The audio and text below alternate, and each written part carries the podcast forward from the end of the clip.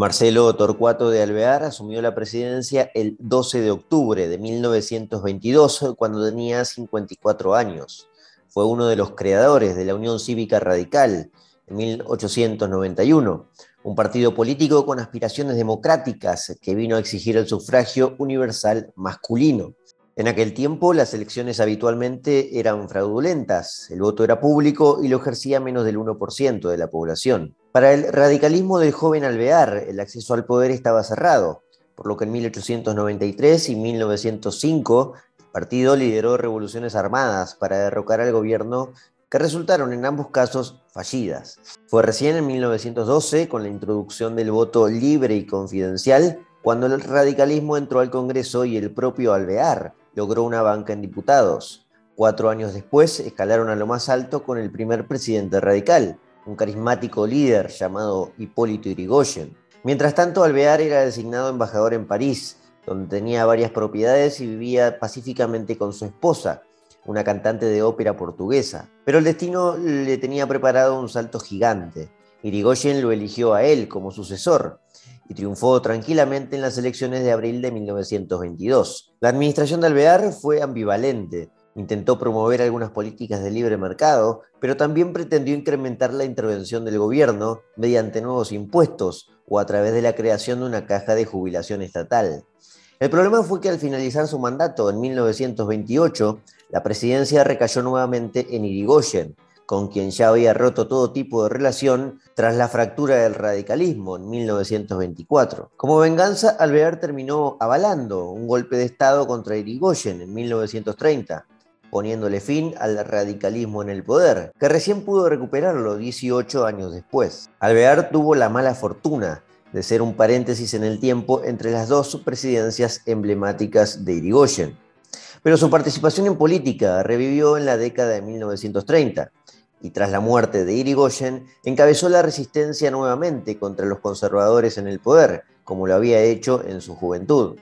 Su presidencia atraviesa casi toda la década del 20, un periodo además de flamante prosperidad económica para la Argentina, pero también de una serie de cambios culturales importantes.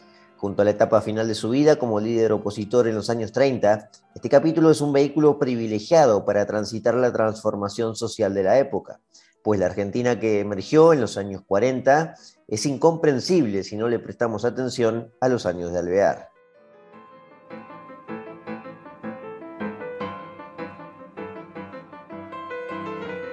Alvear no es eh, un presidente precisamente conocido en la larga lista de presidentes argentinos. Sin embargo, su apellido se puede reconocer muy fácilmente entre los ciudadanos, especialmente los porteños en Buenos Aires. Alvear es el apellido de una calle, eh, también en distintas ciudades de la provincia de Buenos Aires, de cualquier calle. Eh, cada municipio debe tener una calle que, lleva su nombre. Hay avenidas también hay una plaza que lleva su nombre también, la Plaza de Alvear, en la propia capital federal, y hasta hay un hotel que, lleva su apellido. Bueno, eso tiene que ver porque la historia de Alvear proviene de su familia, de, de, Marcelo Torcuato, proviene de los Alvear, que la historia de esa familia nace incluso encadenada a la historia de la propia Argentina. Marcelo Torcuato Alvear es nada más y nada menos que nieto de Carlos María de Alvear, uno de los soldados españoles que se terminó jugando por la independencia de las provincias americanas. Así que de allí proviene la historia de Alvear. Luego su hijo, el hijo de Carlos María, que se llamó Torcuato de Alvear, sería también una persona involucrada en la política, fue intendente de Buenos Aires, y el hijo de Torcuato sería precisamente Marcelo, que nació exactamente el 4 de octubre de 1868. En aquellos años Argentina todavía estaba solidificando su construcción como república. Hacía seis años, en 1862, un tipo patriota de los eh, más conocidos en ese entonces, llamado Bartolomé Mitre, había sido elegido como presidente de la República Argentina, un título fascinante para esa altura porque no se había proclamado durante muchos años todavía la República, la República Argentina, y Bartolomé Mitre lo terminó haciendo, pero su calificación de presidente de la República no hacía evaporar las dificultades internas que había en el país. Algunos caudillos del interior se levantaban todavía contra el dominio de Buenos Aires. Y además, por sobre todas las cosas, faltaba integrar en todo el territorio argentino actual, como lo conocemos hoy, a la Patagonia argentina. Es decir, la mitad de hacia el sur, de la Pampa hacia el sur, todavía todo ese territorio extensísimo territorio, por cierto, no estaba conquistado. recién lo terminaría conquistando unos años después, eh, ya en la juventud de Alvear, gracias a una campaña que se llevó el nombre de la conquista del desierto, muy conocida, por cierto, en la historia argentina y también en la historia de Latinoamérica. Fue encabezada esa campaña por un militar muy prestigioso, que en ese momento era ministro de guerra, llamado Julio Argentino Roca. La campaña tuvo lugar entre 1878 y 1885. Ya para el año 85, Roca era ya presidente de la nación, uno de los sucesores de Mitre. En esos años, Alvear estaba en la juventud y se estaba recibiendo como abogado por la Universidad de Buenos Aires. Rápidamente se metió en política, eh, eh, era muy fácil para Alvear hacerlo, aunque también se dedicó a otro tipo de hobbies y deportes, por ejemplo a reunirse con la aristocracia argentina. Él provenía de esa familia y como les conté al principio, hace unos minutos, Alvear obviamente tuvo una vida muy acomodada, que servía como plataforma para, impulsarse a lo que quisiera. Bueno, eh, se dedicó a conocer el, el, mundo, tuvo muchos viajes a Europa posteriormente, antes de participar de lleno en la política, pero en su juventud, cuando se recibió a los 22, 23 años de abogado, estaba metido en la política nacional. Integraba un grupo de jóvenes reformistas que pretendían tirar abajo el sistema democrático, o mejor dicho, el sistema que estaba impidiendo la expansión de la democracia en la Argentina de fines del siglo XIX. Fue parte de la fundación de un partido que exigía abrir el juego democrático al poder de turno. Vamos a ponernos en contexto. La libertad de voto estaba muy restringida para esos años, pero bueno, hay que ser honestos intelectualmente muchas partes del mundo, la gran mayoría, tenían la democracia tal como la conocemos hoy muy restringida. Votaba muy poca gente y por sobre todas las cosas, las reglas que promovían el juego democrático se basaban en dos pilares, el voto público y cantado y el sufragio lleno de restricciones muy específicas. Por ejemplo, Solamente votaba quien alcanzaba cierto nivel de riqueza, de bienes, de patrimonio. Y que el voto sea público y cantado y no secreto también era un arma de doble filo para posibilitar de manera muy fácil el fraude electoral. Así que uno de los reclamos más contundentes que se estaban discutiendo ya en esos años en, Argentina era la exigencia de ampliar los derechos civiles o de implementarlos básicamente. Alvear integraba este grupo de jóvenes. Así que la manera que tenían de hacerlo era fundar un partido, y así lo hicieron. Formaron la Unión Cívica de la Juventud. La exigencia básicamente era precisamente terminar con este sistema, implementar el derecho al sufragio secreto y universal. La Unión Cívica de la Juventud tuvo poca vida, pero tuvo poca vida porque ganó adeptos. Gran parte de figuras muy importantes de la oposición se terminó uniendo unos meses después, para poner en fecha, la Unión Cívica de la Juventud se había formado el 1 de septiembre de 1889 y ya en el año 90, el 13 de abril para ser exacto, nació la Unión Cívica, con todas las letras, ya no era la Unión Cívica de la Juventud. Su presidente, un enérgico eh, opositor del régimen conservador, un intransigente nato, se llamaba Leandro Enialem, y era el ídolo de los juveniles en aquel momento. Todas las demandas que iban recogiendo estos eh, políticos opositores eh, que proclamaban derechos cívicos no se iban a poder dar, porque quienes estaban en el poder no iban a dar el brazo a torcer.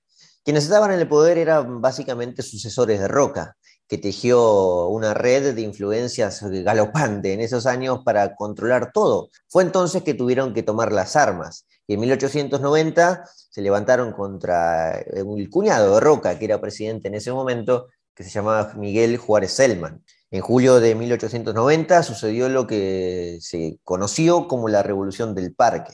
un levantamiento armado que fue sofocado rápidamente, que duró pocos días, pero trajo una convulsión política al poder. Todos veían a Juárez Selman como un verdadero títere, y probablemente lo era. Además, eh, todo estaba acompañado del pánico financiero de 1890, muy estudiado en la historia económica argentina y del mundo, lo que terminó provocando su renuncia, la renuncia de Juárez Selman. El 6 de agosto de 1890, un senador cordobés pintó de manera perfecta la situación. Dijo, la revolución ha sido vencida, pero el gobierno está muerto.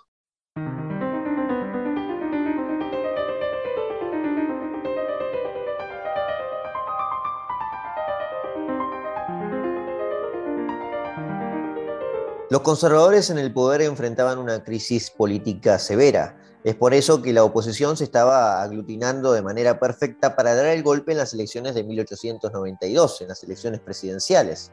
Pero Roca, que tejía todo desde, desde las sombras, logró llegar a un acuerdo con uno de los más férreos opositores de la Unión Cívica. Logró un acuerdo con el mismísimo Bartolomé Mitre, que en ese momento era opositor. El expresidente, sí, el primer presidente de la República Argentina le permitió presentarse en las elecciones como opositor y los eh, cívicos eh, del partido se enojaron muchísimo por esta decisión, vieron esto como una traición del propio Mitre y fundaron a su vez eh, otro partido separado de la Unión Cívica de Mitre. Se llamó la Unión Cívica Radical. El radicalismo tuvo nacimiento precisamente un año antes de esas elecciones, el 26 de junio de 1891. Ese documento, el acta de fundación de los radicales, tiene la firma, por, supuesto, de un joven alvear, que ya estaba metido de lleno en la política. Mitre llevó, llevó otro partido a las elecciones, fue la Unión Cívica Nacional, que tuvo poca vida realmente. Pero los derechos cívicos no estaban abiertos para los radicales, y a pesar de que habían fundado un partido y reunían, em, bueno, bastante gente y mostraban ideas que luego se iban a terminar aplicando en todo el mundo. Así que digamos que, el tiempo les iba a dar la razón, pero en ese momento el juego no estaba abierto. Quienes estaban en el poder eh, no eran tontos, eran muy astutos. La llave democrática estaba escondida bajo la almohada de roca. Así que los radicales decidieron ir por las armas a tratar de derrocar a los conservadores. Lo intentaron primero en 1893, en una revolución que la verdad fue bastante aplacada por el poder nuevamente las fuerzas respondían, como verán, constantemente a, los conservadores. El líder de esa revolución fallida fue un político que también venía emergiendo dentro del radicalismo con mucha popularidad. Se llamaba Hipólito Irigoyen. Desde entonces el radicalismo, como olía fraude en todas las elecciones, empezó a transitar un proceso en el cual se abstenía por completo del sufragio lo que le allanaba el camino directamente a los conservadores, que además habían solucionado ya los problemas económicos.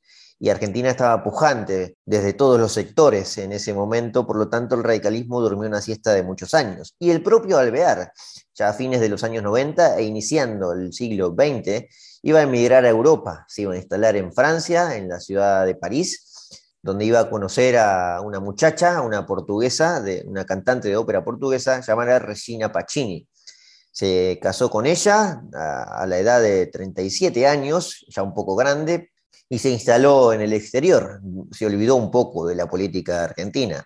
Mientras tanto, había otra revolución en esos años, ya hemos pegado un salto, vamos a viajar a 1905, donde nuevamente el líder de esta era Hipólito Yrigoyen, encabezada por Hipólito Yrigoyen, pero fue otra vez sofocada. Sin embargo, había ocurrido exactamente lo mismo que en 1890. El levantamiento armado fue sofocado, pero el gobierno terminó sufriendo la renuncia a su presidente.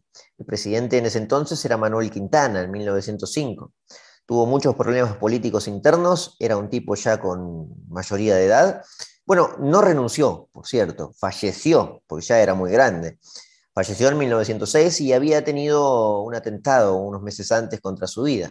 Al parecer todo esto lo conmovió a Quintana, vio demasiado desorden y una situación incontrolable y terminó falleciendo Quintana en 1906. Todo este tipo de cosas terminaron mostrándole a los conservadores que si no cambiaban iban a perder el poder por completo. Se iba a gestar una gran revolución y iba a tener muchos problemas internos. Así es que surgió un ala más eh, dialoguista y progresistas dentro de los propios conservadores. Y unos años después, eh, en 1912, es decir, siete años después de la revolución que encabezó Irigoyen, se implementó finalmente la ley que venían reclamando los radicales desde hacía más de 20 años. La implementó un propio presidente conservador que ya estaba amalgamado al nuevo movimiento, a los nuevos movimientos democráticos. Roque Sáenz Peña promulgó la ley que también lleva su nombre, la ley Sáenz Peña de 1912, y permitió el derecho al sufragio universal, secreto y masculino. Pero esto le dio definitivamente la chance al radicalismo ahora sí de participar, y lo hizo en las legislativas de ese mismo año, donde Alvear, que ya estaba en Argentina y casado con su esposa, la, portuguesa Pacini, se integró en las filas del radicalismo, del partido, y se postuló para una banca de diputados por la capital federal. La terminó obteniendo, por cierto. Esa elección tuvo la participación de 680.000 personas que fueron a poner el voto en las urnas en todo el país. Sin embargo, lejos de lo que pretendía el radicalismo, de lo que estimaba, de que mucha gente iba a ir a votar apasionadamente con la nueva ley, el porcentaje de la población no llegaba ni al 9% de la gente que fue a votar. De hecho, el porcentaje del padrón electoral fue del 68% en 1912 que es alto, por cierto, pero que si había tanta necesidad de votar, hubieran ido, no sé, el 85, el 90%. Fue suficiente, eso sí, para darle el paso al radicalismo, que en las legislativas del año 14 y luego en las presidenciales del año 16 terminó por consagrarse en el poder, eh, en el año 1916. La elección dio como resultado a un radical ganador, precisamente aquel líder que había encadenado las dos últimas revoluciones hacía más de 20 años, Hipólito Yrigoyen. Ganó con una abrumadora cifra en su haber, sacó el 47% de los votos, que además superaba por amplio margen al segundo, el candidato conservador, Ángel Dolores Rojas, que sacó el 20%. La primera presidencia aquí se entiende en Argentina como la primera presidencia realmente democrática, a pesar de que todavía seguía votando no más del 9% de la población. Irigoyen era un tipo muy popular dentro de la, de la masa obrera, tenía un carisma propio de un líder ya añejo, porque ya era grande, y además tenía un carácter eh, bastante personalista, lo que terminó sembrando la semilla que después, eh, mucho más adelante, cosecharía la propia destrucción del radicalismo. Pero ya lo veremos. Alvear dejó su banca en el año 16 en Capital Federal como diputado y lo designaron como embajador precisamente de Francia, en París. Eh, parece que quería mucho la ciudad de Alvear, la ciudad de la luz. Estaba muy enamorado, era como su segunda patria natal. En el año 22 terminó el mandato de Irigoyen. Como saben, los mandatos eh, por constitución en Argentina duraron siempre seis años y en el año 22 tuvo que elegir un sucesor. Por cierto, duraron seis años durante toda la historia argentina. La idea de mandatos de cuatro años es relativamente nueva. Es de la reforma de, bueno, la última reforma constitucional argentina de 1994, donde los mandatos son de cuatro años. Lo cierto es que en el 22 Irigoyen eligió un sucesor que muy pocos esperaban, a uno de los principales fundadores de la Unión Cívica Radical. Estamos hablando de Marcelo Torcuato Alvear, que tuvo que volver de Francia y presentarse en las elecciones el 5 de abril de 1922. Causó mucha sorpresa en la línea interna del radicalismo, pero también causó esperanza dentro de un bloque que ya no le gustaba mucho los manejos de Irigoyen, un bloque opositor dentro del propio partido, de la política interna, de la política partidaria del radicalismo. Alvear terminó triunfando con mucha holgura nuevamente, con el 50% de los votos. Lo cierto es que Alvear se, encontró con todo de repente. Eh, además, estaba como embajador en París, no llegó ni a hacer campaña en suelo nacional. Su campaña presidencial la hizo, pero en distintos países de Europa. Y aterrizó primero en Río de Janeiro y luego vino a Buenos Aires. Es decir, hizo una campaña diplomática bastante cosmopolita en el exterior, visitando reinos y países emergentes que, auguraban eh, grandes proyectos en el futuro. Así que llegó a la Argentina y se puso la banda presidencial, asumiendo el 12 de octubre de 1922.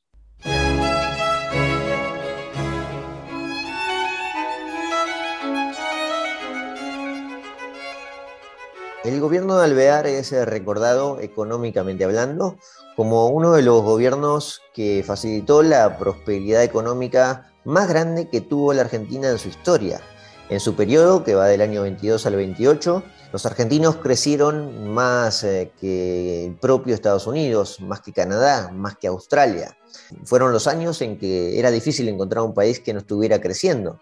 Los famosos años eh, eh, de entreguerras que permitieron un abaratamiento del crédito, una suba del poder adquisitivo de los salarios, baja inflación, una serie de comodidades lógicas y muy auspiciosas que siempre ocurren después de finalizar una guerra. La Argentina fue en esencia el gran granero del mundo en ese, en ese momento. Si veníamos diciendo que a fines del siglo XIX se estaba construyendo ese granero, en los años de Alvear estaba dando sus frutos. Argentina le vendía alimentos a todo el mundo, especialmente carne, maíz, trigo o lino eran los principales productos de las exportaciones agrícolas. Por cierto, a pesar de todo, el campo no fue el sector que más creció el que más venía tomando impulso fue el sector industrial. La economía igualmente presentaba algunos problemas. No sé si problemas, sino necesidades de, recambios, de transformaciones. El auge del sector industrial empezó a menguar los ingresos eh, de las aduanas, de las exportaciones y las importaciones. Y allí apareció un problema en el sistema tributario. Apareció la necesidad en Argentina y en muchas partes del mundo de implementar un nuevo impuesto para contener un Estado que cada vez estaba creciendo más en sus gastos. De hecho, el gasto público en el periodo de Alvear creció del 9% del PBI al 13%, tampoco es la gran cosa, por cierto. Pero los ingresos por la aduana, por los derechos de exportación, no alcanzaban para el erario público, para sostener el, gasto público. Así que se inventó un nuevo impuesto que fue el impuesto a la renta. Esto empezó en Estados Unidos, por cierto, que también atravesó años maravillosos. Fueron años además de mucho descubrimiento tecnológico y avance con inventos que facilitaron la vida de mucha gente. Volviendo a este problema tributario, Alvear usó todos sus recursos para implementar este nuevo impuesto. El propio Irigoyen en 1918 ya lo había intentado, pero el Congreso se lo había negado. En 1923 y 24 Alvear tampoco lo logró. En sus discursos hacía mucho énfasis en esto de la reforma impositiva. En el año 23, en su primera apertura de las sesiones ordinarias del Congreso Nacional, dijo, mi gobierno cree que el eje de la futura reforma impositiva debe ser impuesto a la renta.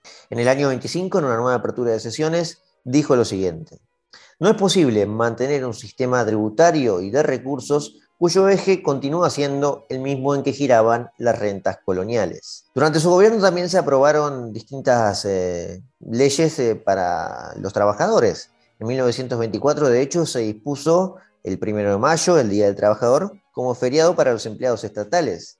En el año 26, por ejemplo, se sancionó en la ciudad de Buenos Aires el descanso dominical, que se extendería luego a todo el país. Una de las eh, decisiones más importantes de Alvear, que se han estudiado muchísimo a lo largo de la historia argentina, fue la apertura de la caja de conversión a fines de su mandato, en el año 1927. En otras palabras, fue volver a la convertibilidad.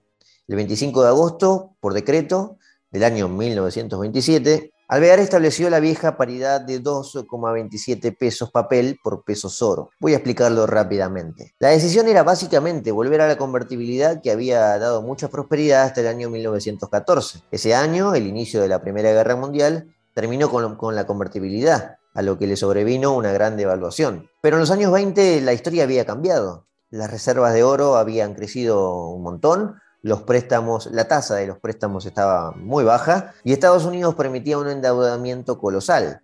Esto Alvear lo aprovechó simplemente porque la canilla de endeudamiento estaba abierta.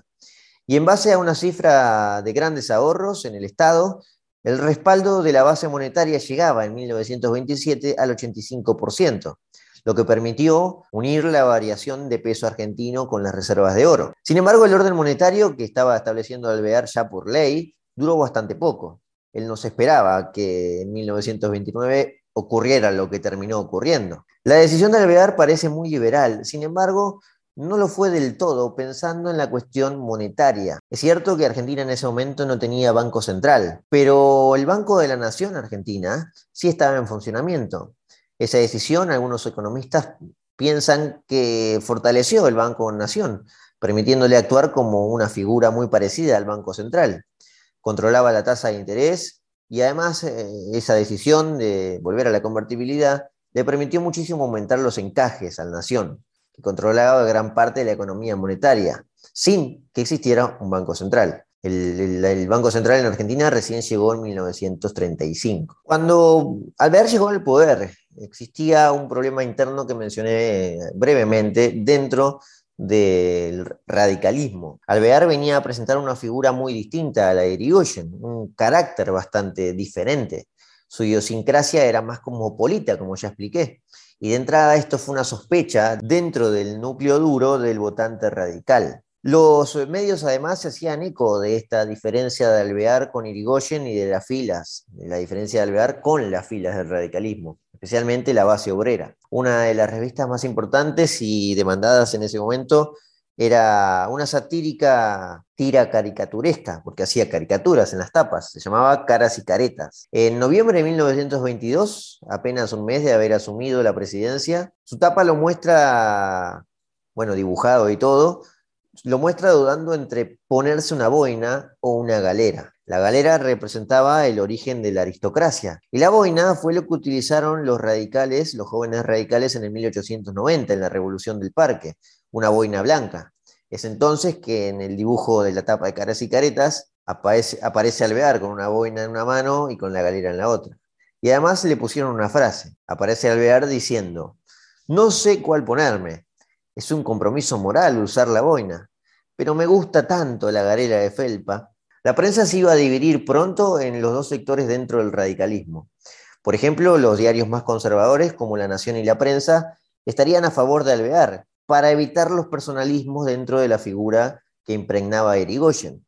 Otros diarios, como La Fronda o La Época, eran más irigoyenistas, más del pueblo obrero, por lo tanto iban a criticar al gobierno de Alvear. El diario La Nación, por ejemplo, en una editorial de Puniletra del diario en 1922, publicaba lo siguiente. El presidente de todos los argentinos no menciona el nombre de su partido. No se dirige a sus adversarios con injurias. El país entra, después de seis años de barbarie, en la normalidad y en la civilización, para que se entienda cómo empezaban a jugar los medios con su pluma. En la práctica, aunque no existieran dos partidos, el radicalismo ya estaba dividido en la entrada de Alvear al poder, en la llegada de Alvear al poder. Los personalistas, eh, orientados eh, bien en las filas de, de Irigoyen, y los que venían a llamarse antipersonalistas, que intentaban buscar en Alvear una figura que los represente, ya que era bastante respetuoso del sistema institucional y de las instituciones en general, Alvear. Cuando llegó Alvear al poder, en la provincia de Córdoba, había llegado un conservador a ganar las elecciones. Era nada más y nada menos que el hijo de Julio Argentino Roca. Julio Roca se llamó igual.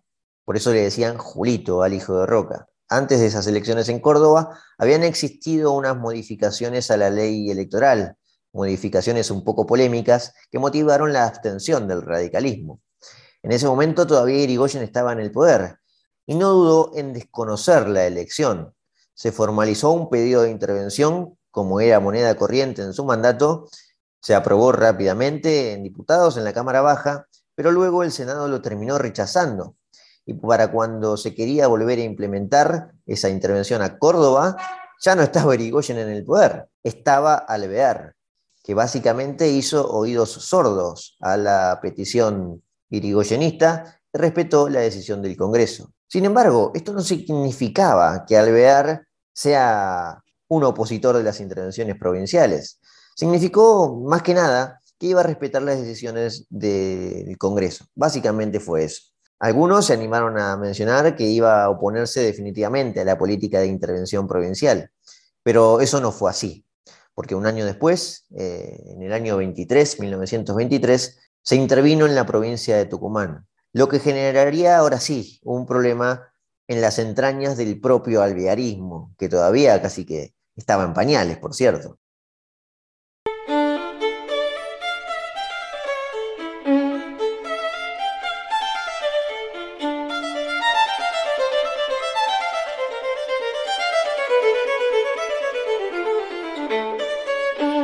El gobernador en ese momento en Tucumán era precisamente alguien que veía con buenos ojos la llegada de Alvear al poder, porque era un radical antipersonalista. El gobernador tucumano se llamaba Octaviano Vera y sufrió dos severos levantamientos en su provincia.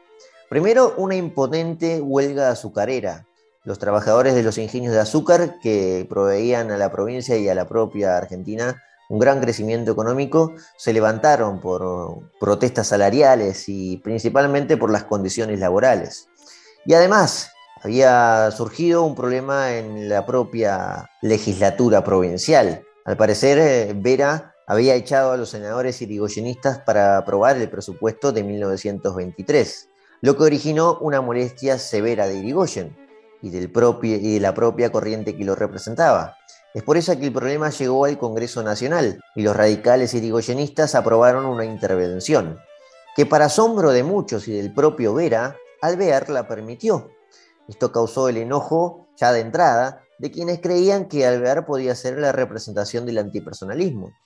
Uno de esos enojos provino de su propio gabinete, que Alvear había formado con tanto énfasis en poner figuras que no simpatizaban con Irigoyen. Así que esto fue en gran parte una sorpresa. Su ministro del Interior, un tucumano llamado José Nicolás Matienzo, terminó renunciando frente a esta decisión. Matienzo fue un histórico radical, que formó parte incluso del gabinete de Irigoyen, pero que se terminó peleando sobre el final. Matienzo ya no soportaba el personalismo autocrático que presentaba Irigoyen. Era un tipo de edad avanzada ya para esa altura y había creído que Alvear era la chance para eliminar al irigoyenismo. Vio que no era así, por eso es que terminó renunciando. Esto formalizó el quiebre en la práctica del radicalismo, porque a partir de allí los mayores temores de Alvear se concretaron. Apareció un nuevo partido dentro del propio partido de la Unión Cívica Radical con el nombre antipersonalistas, que además se preparaban para presentarse en las elecciones legislativas del año 24. Así que aquí es en marzo de 1924 cuando el cisma radical se convalida en las elecciones. A pesar de que los antipersonalistas no sacaron más del 7%, esto significó un quiebre en el propio Congreso. El oficialismo perdió la mayoría absoluta y además sacó apenas el 27% de los votos. Recuerden que hacía dos años Alvear había ganado con el 50%. Sus, rivales más acérrimos, los conservadores, sacaron el 22% de los votos, lo que significaba que los siguientes años para Alvear iban a ser muy complicados. Para colmo, esta división interna no hizo más que agravarse, y lo hizo a partir de dos pretensiones de intervenir ya no una provincia del interior, sino la propia Buenos Aires, una en el año 1925 y una en 1927. Paso a explicarlas rápidamente.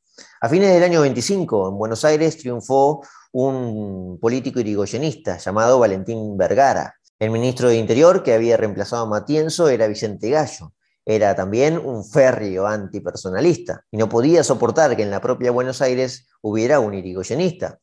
Así que apoyó un proyecto de intervención para tomar la propia Buenos Aires, un proyecto que había sido ideado por otro senador, también antipersonalista, llamado Leopoldo Melo. Este proyecto anularía esas elecciones porque acusaba a los radicales, eh, a los radicales eh, personalistas, de básicamente propiciar el fraude a través de la doble inscripción de votantes o el uso corrupto de la policía. El problema fue nuevamente que Alvear, eh, digamos, se lavó las manos. Se negó a tal iniciativa, proclamando ese valor institucional que no iba a interferir con los mandatos provinciales, terminó generando un enojo aún mayor dentro de las filas antipersonalistas. Y Gallo volvió a hacer lo mismo que su antecesor, que Matienzo, terminó renunciando. El gobernador erigoyenista terminó asumiendo en mayo de 1926. A la desestabilizadora renuncia de Gallo, porque este sí fue un golpe muy duro, se le había sumado la renuncia de otro ministro, el ministro de Agricultura llamado Tomás Lebretón, otro férreo antipersonalista, que entra en los eh, principales políticos de la historia de esta rama del radicalismo. A Gallo lo terminó reemplazando José Tamborini, que no vino a terminar con las intervenciones, de hecho intervino en más provincias en los años siguientes, pero no con el conflicto que suscitaba Buenos Aires. En el año 27, como les dije, volvió a aparecer la idea de una intervención. Surgió del Congreso, ya no, eh, era imposible que surgiera desde el Ejecutivo. Surgió desde la Cámara de Diputados ya no usando el reclamo de un fraude electoral, sino el reclamo del auge del juego. Los casinos se expandían ilegalmente, aparentemente, en esos años. Pero el proyecto duró poco tiempo, unos meses después no tuvo quórum y se terminó abandonando. Sin embargo, esto significó que ocurriera al mismo tiempo un hecho trascendental. En abril de 1927, la Convención Antipersonalista promulgó la fórmula para las elecciones presidenciales de 1928.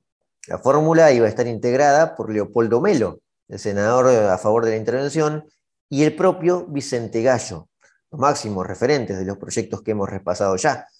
Esto perturbó a Alvear por completo, porque su postura de no intervenir bajo ningún aspecto en ninguna cuestión institucional y que complicara más aún su gobierno y la política partidaria, terminó convirtiéndolo en un indeciso, en un tibio, diríamos hoy. Además, en las declaraciones oficiales tenía interpretaciones abiertas, disímiles, como queriendo evitar aún más los conflictos internos. No se la jugaba por ni uno ni por otro. Por cierto, radicalismo personalista, la convención de estos, iban a anunciar eh, más temprano que tarde lo que terminaron anunciando, que fue la candidatura del propio Hipólito Yrigoyen para volver en las presidenciales del 28. Los medios eh, estaban haciendo eco de este comportamiento de Alvear. El diario irigoyenista, La Época, que ya lo mencionamos, iba a publicar dos editoriales fulminantes contra Alvear, a pesar de que, bueno, era también eh, parte del propio partido, los, los, bueno, La Época apoyaba al oficialismo, pero con Alvear se terminaron quebrando las relaciones, evidentemente. En abril del año 27, La Época de puño y letra escribía lo siguiente. Hable, presidente, hable porque su silencio se interpreta como connivencia y resultará culpable de la osada explotación que se viene haciendo en su nombre. Proclame su presidencia y exíjasela a sus colaboradores. Al mes siguiente volví a insistir, ya con un tono más concreto, de que Alvear era cómplice de lo que se estaba gestando internamente dentro del radicalismo. No sabemos si el presidente dice o deja de decir que no influirá en la formación de candidatos para la futura presidencia. Lo que sí sabemos es lo que vemos. Y lo que vemos es que la convención antipersonalista evoluciona bajo las inspiraciones de la Casa Rosada. Por cierto, vale aclarar que dentro de los antipersonalistas se habían unido los eh, antiguos conservadores, entre ellos uno de los que apoyaba la postura de, bueno, la, fórmula de Melo y Gallo era el propio Julio Roca, el gobernador de Córdoba, el hijo del gran Julio Argentino Roca, de fines del siglo XIX. Así que todo se estaba preparando para que la presidencial del 28 tirara sobre la mesa lo que iba a terminar ocurriendo, que fue que el gran opositor del propio candidato radical, Dirigoyen, era una fórmula que salía de las entrañas de su propio partido. El primero de abril de 1928, Irigoyen volvió a triunfar. Lo hizo además con un porcentaje apabullante. Sacó el 61% de los votos contra el 34% de Leopoldo Melo, que igualmente no fue tan mala la elección. Alvear dejó la presidencia el 12 de octubre, porque ahí es cuando asumía Irigoyen, que por cierto, ya tenía 78 años, nada más y nada menos, y Alvear se retiró, parecía que se retiraba de la política. Se fue a vivir a París, unos años de tranquilidad, para olvidarse de la política que tanto le costó manejar a Alvear. Tenía buenas intenciones, aparentemente. Pronto se iba a revertir la situación, porque a Irigoyen le tocó bailar con la más fea, definitivamente. Primero le sobrevino la crisis mundial, la crisis del 30, y ese mismo año, en 1930, Llegó la alianza de los conservadores, del antipersonalismo, ambos opositores, la alianza con las fuerzas militares, lo que iba a ser el inicio de muchos periodos de golpes militares, de golpes de Estado en Argentina. El jefe del ejército en ese momento, José Félix Uriburu, encabezó una revolución, porque ya se lo tildaba y ya se lo había tildado en muchas ocasiones a Irigoyen como un dictador, un tirano, que jugaba con el palabrerío democrático pero que era un insulto a las instituciones democráticas. El 6 de septiembre de 1930 se llevó adelante el golpe. Irigoyen fue apresado y fue el fin del radicalismo. No para siempre, pero sí tendría que esperar por lo menos casi dos décadas para volver. Alvear en una, en una carta desde París eh, avaló este golpe de Estado, para sorpresa de muchos. pero rápidamente se puso en contra de ese gobierno de facto que presuntamente era transitorio. Bueno, lo terminó siendo, porque Uriburu terminó dejando el poder por pocos apoyos dentro de las filas del ejército. Pero eso sí, no abrió el juego democrático. Llegó al poder el personaje de los años 30, que se llamaba Agustín Pedro Justo, Agustín P. Justo, más conocido en Argentina, que gobernaría desde 1932 hasta 1938. Este personaje impediría una y otra vez el regreso al poder de Alvear y de los radicales. Alvear regresó al país, por cierto, en el año 31 y después eh, fue, pero fue deportado en más de dos o tres ocasiones, básicamente, lo que le impidió formar parte de la política interna. Se le pasó mucho tiempo en el exterior. Y además, cuando pudo presentarse ya a algunas elecciones, lo hizo en 1937 y encima, para colmo, las terminó perdiendo. Alvear nunca pudo conquistar a ese votante irigoyenista de la primera ola. Parecía que iba a ser el gran dueño de los votos que dejaba Irigoyen, pero en la práctica no lo terminó siendo.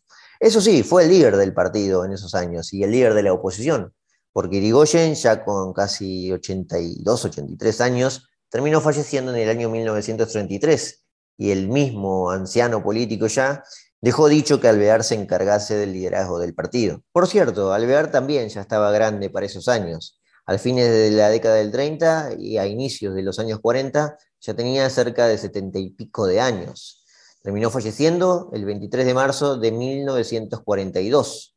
Sus restos descansan en el cementerio de la Recoleta. Sus años quedaron bastante en el olvido porque hubo una serie de hechos trascendentales que ocultaron un poco su rol, además de personajes eh, mucho más eh, atractivos para la pasión política. La realidad es que sus intenciones eh, de respetar las instituciones lo terminaron hundiendo.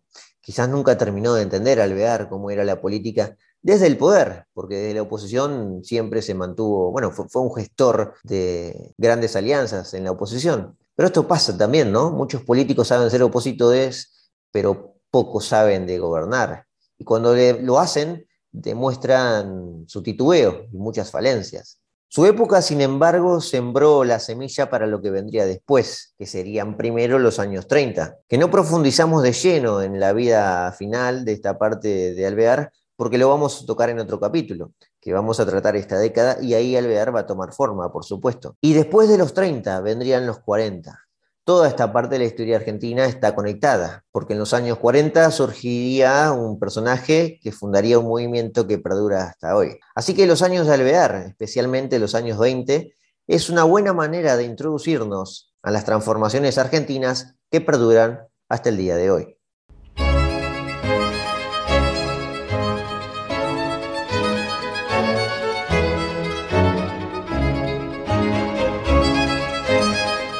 Espero que hayan disfrutado de este episodio. Una parte de la historia argentina que no es tan estudiada, especialmente la de su presidente. Alvear no fue una figura precisamente que emocione a los historiadores o a los novelistas. Por eso es que quizás me interesó recordar, recordarlo a él y a su periodo. Aquí finalizamos entonces. Los invito amablemente a que nos encontremos en un nuevo episodio de Historiopolis.